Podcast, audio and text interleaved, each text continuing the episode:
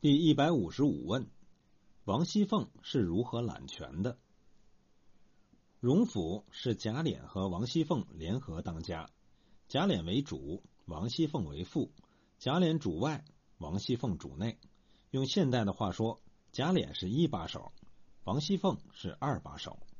王熙凤配合贾琏工作，可是王熙凤不甘心这个二把手的地位，她要当一把手，要领导贾琏。尤其是协理宁国府以后，他这个野心就更大了。光是荣府内部事务已经不够他发挥了，他便一步一步的由主要领导贾琏手中夺权。第二十四回一开头就为我们详细描写了王熙凤如何揽权。大观园内的小和尚、小道士要搬到外边去，如何安置？这是应该由贾琏负责的事情。可是他又不能完全当家，他的上面还有贾政和王夫人。荣府的管理体制颇似现在的公司，贾政、王夫人是董事长，贾琏和王熙凤是总经理。贾琴的母亲求了凤姐儿要来揽这个事情做，凤姐儿答应了他。本来贾政的意思是想让这些小和尚、小道士分到各个庙里去住，凤姐儿为了答应了贾琴的事情。很随便的和王夫人说了两句，王夫人又和贾政说，贾政便改变主意，让他们到铁槛寺去集体住，这就需要一个人来管理。于是贾琴的安排就提到了议事日程。可是贾琏也有人要安排，贾云已经求了他几次，他已经答应了。凤姐要安排贾琴，贾琏要安排贾云，矛盾就出来了。于是，当凤姐儿要贾琏对贾政说要安排贾琴时，贾琏先说不管。后来王熙凤半真半假的一吓唬，他便说出贾云的事儿凤姐儿说先安排贾琴，大观园还要种树种花，等这个工程下来再安排贾云。贾琏只好答应。王熙凤是一箭双雕，既安排了贾琴，显示了自己的权威。又进一步剥夺了贾琏的权利，因为大观园种树种花和修建修缮一样，属于工程，工程不在凤姐的权力范围，是贾琏的事情。可是凤姐这样一说，好像这原本是她来管的，她是用她的东西和贾琏来等价交换，贾琏糊里糊涂的就上了当，果真以为这是王熙凤在和他交换。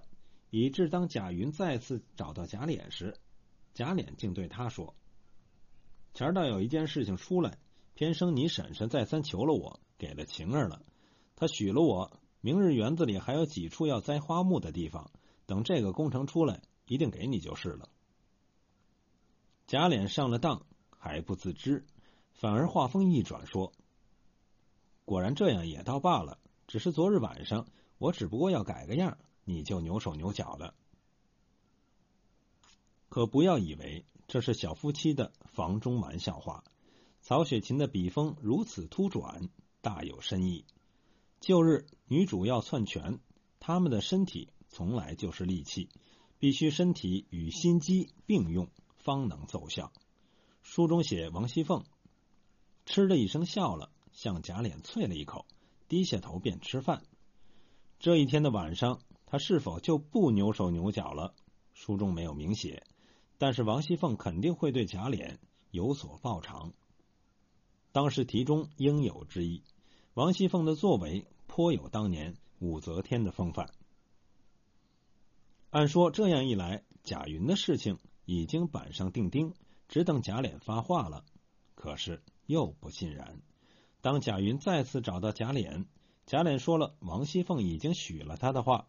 贾云就知道这位叔叔上了当，让人架空了，于是买了冰片麝香来求凤姐儿。凤姐儿收了礼，却不对他说已经给他安排了工作，怕他看清了他，只认得东西似的。需等第二天，贾云再到荣府，凤姐儿才叫住他。那一段话很有意思。你们要捡远道走，叫我也难说。早告诉我一声，什么不成了？多大点子事儿，耽误到这会子。那园里头还要种树种花呢，我只想不出个人来，早来不早完了。闹得贾云感激不尽，直接说出：“早知这样，我竟一起头求婶婶，这会子也早完了。谁承望叔叔竟不能的？”凤姐是明着告诉贾云，荣府真正当家的是他，不是贾琏。求贾琏没用，必须求他方能奏效。其意在于让贾云把这种状况传播出去，造成更大的社会效果。他这么做，以后贾氏族人有事儿，谁还会去求贾琏？他很成功的提高了自己的威望与威权。中国家庭虽说历来以男为主，但也存在男女权力之争。当代作家赵树理有一部很著名的小说《三里湾》，那里面一位母亲教导女儿如何控制男人，就说过这样的话：“他做得了的事儿，你不要替他做，替他三趟来就成你的事儿了。你将就能当家的事儿，不要问他，问过三趟来，你就当不了他的家了。”这位母亲可说精明强悍，但是她有一个底线，就是尊重男女分工，也就是说，尊重一把手与二把手之间的权力分配。他所要保住的是一个女人的基本权利，比如挑水是男人的事情，女的就不挑；男人不挑水，女人就不做饭。可是如果男人挑了水呢？女人当然就应该做饭。王熙凤不这样。她大大突破了底线，她能够当的家，绝不许贾琏来当；贾琏能够当的家，他也要来当。他的权势欲和虚荣心都极大，要当荣府的武则天。他采用蚕食战术，一步一步向男人进攻，非得让一切男人都像贾云那样，见了他就恭恭敬敬抢上来请安。